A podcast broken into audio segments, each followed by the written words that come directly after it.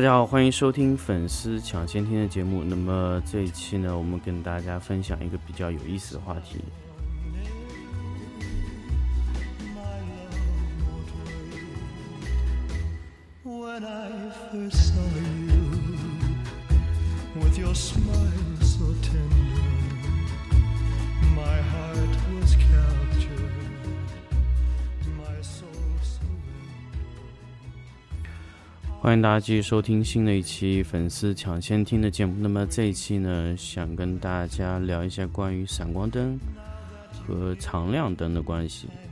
那么刚好呢，由于这一期，因为我们现在慢慢的，因为现在确实从平面往视频端发展的拓展非常非常多，包括呃，现在有很多的一些影棚。的企业在咨询我关于哪一块内容呢？其实大家知道，现在其实很多图片拍摄以后，马上就会结合到要去拍视频，呃，这一类的这种静物类的拍摄的情况会非常多。就是可能在图片拍完以后，他说：“哎，我视频也想一起拍掉。”那我们现有的方案呢是怎么样的？就是把闪光灯全部撤掉，再用常亮灯再打一遍。那么当然，相机也要换，灯光也要换，这个操作也要换，其实挺麻烦的。除了这些陈列的情况不需要动之外，灯是要全部动的七七八八的。那么现在常亮灯有没有可能去替代闪光灯呢？所以我们就想借这一次的机会给大家去做一个解答，因为。我觉得有太多太多的摄影师，或者说很多年的摄影的经验的一些摄影棚，包括各式各样的影棚，都在问我这个问题，所以刚好借着这个粉丝抢先听的三分钟的这个呃预听时间呢，也跟大家说，其实这个事情啊，我觉得是一个非常难以回答，而且也是一个非常迫切需要回答的问题。所以，我希望在今天这期节目里面呢，给大家一个比较好的解答。好，那我们首先来说一下闪光灯和常亮灯之间的关系。首先，我们闪光灯有很多的好处。第一个，它的功率是特别特别大的。第二个呢，它可以和常亮光源去混合。也就是说，打个比方，我们之前在拍摄一些暗调家具的时候，我希望在场景中吸入一些。场景里的光线，这个操作其实对于闪光灯来说是非常非常容易的。为什么呢？因为你只需要把快门速度提上来即可以。因为闪光灯在闪烁以后它是不工作的，你只需要把闪光灯所有照明灯泡全部关闭，然后增加曝光时间，就可以控制那个常亮的光线就可以了。这个非常简单。但是如果你是持续光源呢？这个事情瞬间听起来就变得很复杂了，因为你持续光源，你在加长曝光时间的时候，你会影响到你整体的曝光。那么你说改光圈行不行呢？光圈改了也会有变化，那么 ISO 也是有变化，所以在这个维度上，这招不灵了。哎，这个话题就来了。那么其实我们在布长亮光的时候，一定玩的不是什么。呃，混合布光啊，或者怎么样的一种东西，常亮光有很多很多好处，很多很多缺点，很多的优点，所以我们要要一个一个来说。首先，我跟大家说，如果你今天决定你要去玩持续光源，或者说你想用常亮灯，比如说啊，Forza 呀，Aperture、爱爱图仕的那些光线，或者说金贝的 LED 啊，三百瓦的，你如果准备走上这条路，甚至你可能。呃，说我今天要走上一条阿莱的不归路了，或者说我准备干迪灯，我准备干任何之前，我首先我告诉你，玩常亮灯玩的一定是光比，也就是说，你这个场景里面出现这个光源，它一定是以光笔的单位进去的。所以，嗯，跟大家强调一点，为什么常亮里面喜欢用 lux？lux 就是一个很好的衡量光比的单位。所以玩常亮灯就是玩的光比，所以大家只要记住这一点就可以了。因为玩常亮灯你是没有办法控制任何的什么亮度或者怎么样，你可以玩光比，但是前提是你的灯是要有充分的光比空间的。这就是为什么在真正的拍摄电影的这些布光的时候，你会去更换场景里的灯泡，因为你就是在改变场景里的氛围，这些环境光线的光比去匹配到你主灯的光比。所以，比如说你主灯是五百瓦，那么你在里面工作的可能是三十瓦、四十瓦，和它配对的一些氛围光线。那么氛围光线综合测量也是要和它达到，比如说是一比六、一比八的光比。那么你的整个的氛围光线照射照度全部是要控制在一比八，或者说一比六、一比五、一比三的光比下。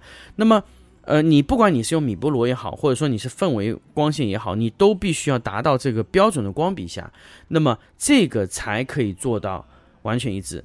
那么其他的布光和我们之前做的东西是一样的吗？我想了非常多天数，因为我一定要给大家去确保这个东西是完全没有问题的，所以我想了很多天啊，其他的布光完全一样啊，和闪光灯。而且它比闪光灯更容易，为什么？因为闪光灯看到的东西，它不一定是你拍得到的。这个就是我在之前跟大家去说闪光灯的问题的时候说到的一点，就是说，呃，闪光灯它的所见并非所得。啊，那么这个是闪光灯拍摄的最大难点。那么常亮灯拍摄的最大难点，也就是你要把光比拉得非常准确。也就是说，你在不停的上灯光、改光源的时候，你必须完全控制光比，因为你是没有任何办法去控制摄影机来控制光比的。啊，所以所有的光比必须由灯光设备或者说灯光控制。这些产品来完成，比如说色温的转换，或者说各种这些必须全部通过灯光来解决啊，包括你的肤色呀，你脸上的光线不够啊，这些全部必须使用灯光的方式来解决。那么你。图片也能拍，视频当然啊，你视频可以拍的情况下，图片当然是没有问题的，因为图片完全是按照视频的角度来的。那么再说一点，图片和视频唯一的区别就是视频有 S log。什么叫 S log 呢？S log 就类似于啊，我们不说 S log，S log 是索尼的 log 线，是不是所谓的 C log 或者各种？我经过。这两天啊，连续的使用不同的这种摄影机啊，在使用这个机器，我发现其实不同的 S log 或者 C log 或者说 N log 或者说什么 G log 或者说呃其他的各种牌子的 log 嘛，因为它是不同牌子会出一条线性的响应曲线嘛。这个是什么东西呢？这个就相当于你们在飞思里冲图的时候选择的那个相机的那个特性曲线。呃，这个是完全一样。这个是为了做到什么呢？这个是为了做到你的相机或者说你的摄像机，它在感光成像的时候达到线性响应。那么这种操作呢，其实在我们正常的操作中呢是非常多的。我们选中不同的 log 线的时候，它的所有的响应方式不一样的。很多时候我们。呃，叫什么？我们很多时候就是觉得换 log 线就是换风格，那不对。我我一定要跟大家强调，换 log 线它是它的 CMOS 的响应方式会有变化的。也就是说，有些 log 是增加增加强悍在高动态的范围，有些 log 线呢是追求低动态范围的，而不是低动。有些 log 线呢是控制在高光位置，有些控制中间调，有些控制低调的。那么每一种。叫什么？每一种调子，就是你是拍 low key 的还是 high key 的，那么每一种它都会针对它有不同的 log 线去针对它，不是说它改了那条 log 线以后你的风格会变化，是因为你选择这条 log 时候它的响应。的方向响应的灵敏度是完全不同的，它在哪个位置的响应灵敏度会特别高，或者说它在哪个地方响应是特别线性的，你可以选择一条完全线性，也可以选择一条不线性的。比如说它在低光区线性度非常好，在高光的时候它是特别不敏感的。那么 log 线起到的这种呃就是部分线性化的效果也是非常好的。那么有些是纯线性的，就是我们在其实拍图的时候也会发现叫 linear。呃，叫叫叫一个，我们在选择那个呃 Capture One 的时候，有个叫 Linear 线，就是完全线性响应。那么完全线性响应的东西呢，图片是你很难接受的啊。很多时候那天我我记得我有一个有一个我的学员问我这个问题，所以如果你在听的话，我想跟大家说，他说他用 Capture One 冲的图和用 Lightroom 冲的图不一样。他说正常吗？我说一定是这样的，因为 Capture One 它的响应方式和 Lightroom 的响应方式是不一样的。比如说你 Lightroom 选择 Linear 响应，就是线性化响应，那么你 Capture One 也选择线性响应，两个图一样的。那么因为 Capture One 在冲突的时候，它的响应方式是完全不同的，所以你不能保证。你不能保证它的东西响应是完全一样的，这个就是我们现在在操作各种模式的时候就发现，就是说响应度是不一样的。所以，呃，相机和你的叫什么？你的呃呃，这个这个摄像机啊，它在响应度是不一样的。比如说你在平面拍完以后，直接换相相机，或者说换了这这个这个摄像机上去，能不能达到一样的？我跟你说。可能有一定区别的，也就是说，你在特别亮的地方和特别暗的地方，你可能要重新调整，因为它的一些。直接冲到上面和冲到下面的位置，你可能需要考虑，可能是特别暗的时候，你的相机能响应，但是你的摄像机响应不到了，这是因为它的 log 线造成的问题。那么还有一些特别爆的地方呢，可能在摄像机那端它可以承受，但在相机端承受不了，这个也是 log 的问题。所以其实很多相机说它能达到十五级，或者说是它能达到多少级，其实它只是在上面的一个响应的方式会有变化。那么真正你说能捕获十五档的。呃，够呛啊，因为它只是说在上面的响应它调整了，它可能能响应到十五，但是它在上面的响应方式的灵敏度是完全不同的啊，在高光的位置，在低光的位置响应度是不一样的，所以你说你追求一个相机完全线性化的啊，比较困难。我要跟大家说，如果你想完全追求线性化，动态又非常高，我天，它的价格非常高，这个就是那个我现在在我在广东惠州的时候用过这个。呃，一个机器是线性化响应，动态又非常好的，是什么机器呢？是飞思的 iQ 三的一百 MP 的 Traumatic 的那个彩虹后背，那个后背可以达到完全线性响应，又能达到非常高的动态。这个后背价格将近三十万。那么你说，呃，低端的相机达到线性度还能响应十五档，我信你个鬼啊！我一定要跟大家强调，就是你不可能在这个程度上，你可以达到这么线性的响应度啊。那么这个就是。呃，相机和摄像机的区别。那么这个区别之后呢？之后那个常亮灯有什么关系呢？那么光比一定是有区别的。那么常亮光最好的呃优点是什么呢？就所见即所得，这个大家都在说，所以我觉得我这个没有必要再跟大家重复。就是说，你布光的任何操作，在摄像机看到任何效果都是最终的结果。那么你闪光灯不行啊，闪光灯你在布光的时候，你去调整这个或调整那个时候，就会出现很多的问题。那么，呃，我以前我一直想不通的一点就是说，如果说常亮灯拍暗掉怎么办呢？怎么办呢？我我一直陷入这个误区，因为常亮灯它需要一个曝光拉起来或者怎么样，但是对于我现在来说根本就没有问题了，因为如果你把曝光压在一个点上完全不动，在基于这个曝光系数上面去调整所有的光线去控光，完全不存在问题。因为你的响应方式，因为这个地方就是暗的，那么你可以通过各种方式和我们原来的操作是一样的，只要你把曝光系数锁定掉，就 OK 了。比如说我们在氛围中需要加一点呃其他的光线或者怎么样的，我们就是通过不同功率的什么呃冰灯啊、迷你的光源啊，比如说一些小的一些灯泡啊，去解决这些问题。所以我们后期可能会买很多可变颜色。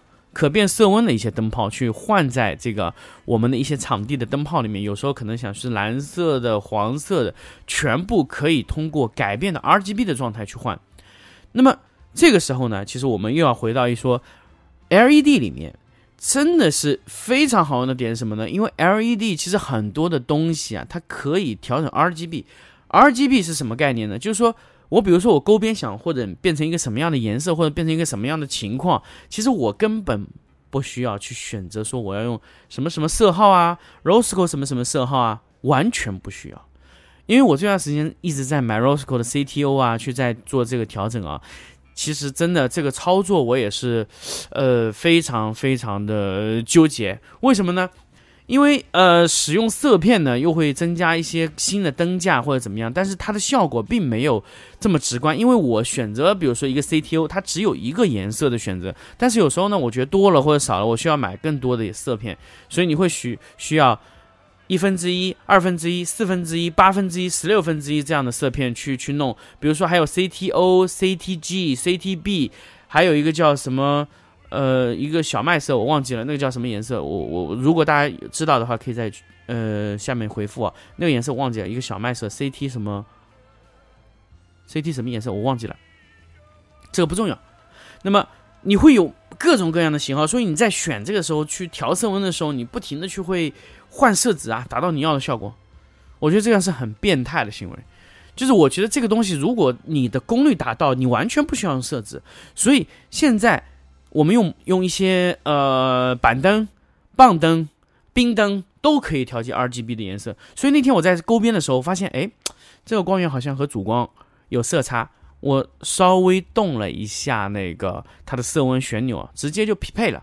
然后呢，我觉得我匹配的情况下还想稍微混入一点点黄色，我就把色温往黄的方向再走那么一点点。OK，达到我的效果，真的这个操作我真的觉得是太棒了。就是我永远不可能在闪光灯上完成，永远 forever 永远不可能完成这样的操作，因为我每次如果要调整这个东西，我必须考虑，哎，我这个，呃，我这个要调整一下这个色纸吗？或者说换一个型号吗？不行，你有没有呢？你有没有这个色纸呢？你去试吗？哦，我的天啊，这太疯狂了。但是如果你用冰灯，你用棒灯，直接就解决问题，直接给到你这个色温。那么闪光灯能调色温的有谁呢？我告诉大家，只有布朗 s c o r e S，那个电箱十一万多，你舍得买吗？不可能的，对吧？所以闪光灯可以调整一部分的色温，比如说四百 K 正负四百 K 能调整，真的是非常好，因为有时候你就是可能要匹配那么一点点的色温。但是如果你换成 LED 呢，没有问题了，你想变多少都可以，你想变红、变蓝、变黄、变紫都可以，没有任何问题，因为它可以支持 RGB 的全色相调整。这个是我觉得那天我在帮他们布一个视频光线的时候，我觉得真的是非常非常非常的迷人。我觉得这个功能真的是非常好，而且所见即所得，我根本不需要看，大家知道吗？我根本不需要看我在上面的情况，我只需要把监视器转过来对着我，我直接调光就可以了。真的是这个操作简直太梦幻、太舒服了。但是唯一唯一让我觉得有问题的是什么呢？功率不足。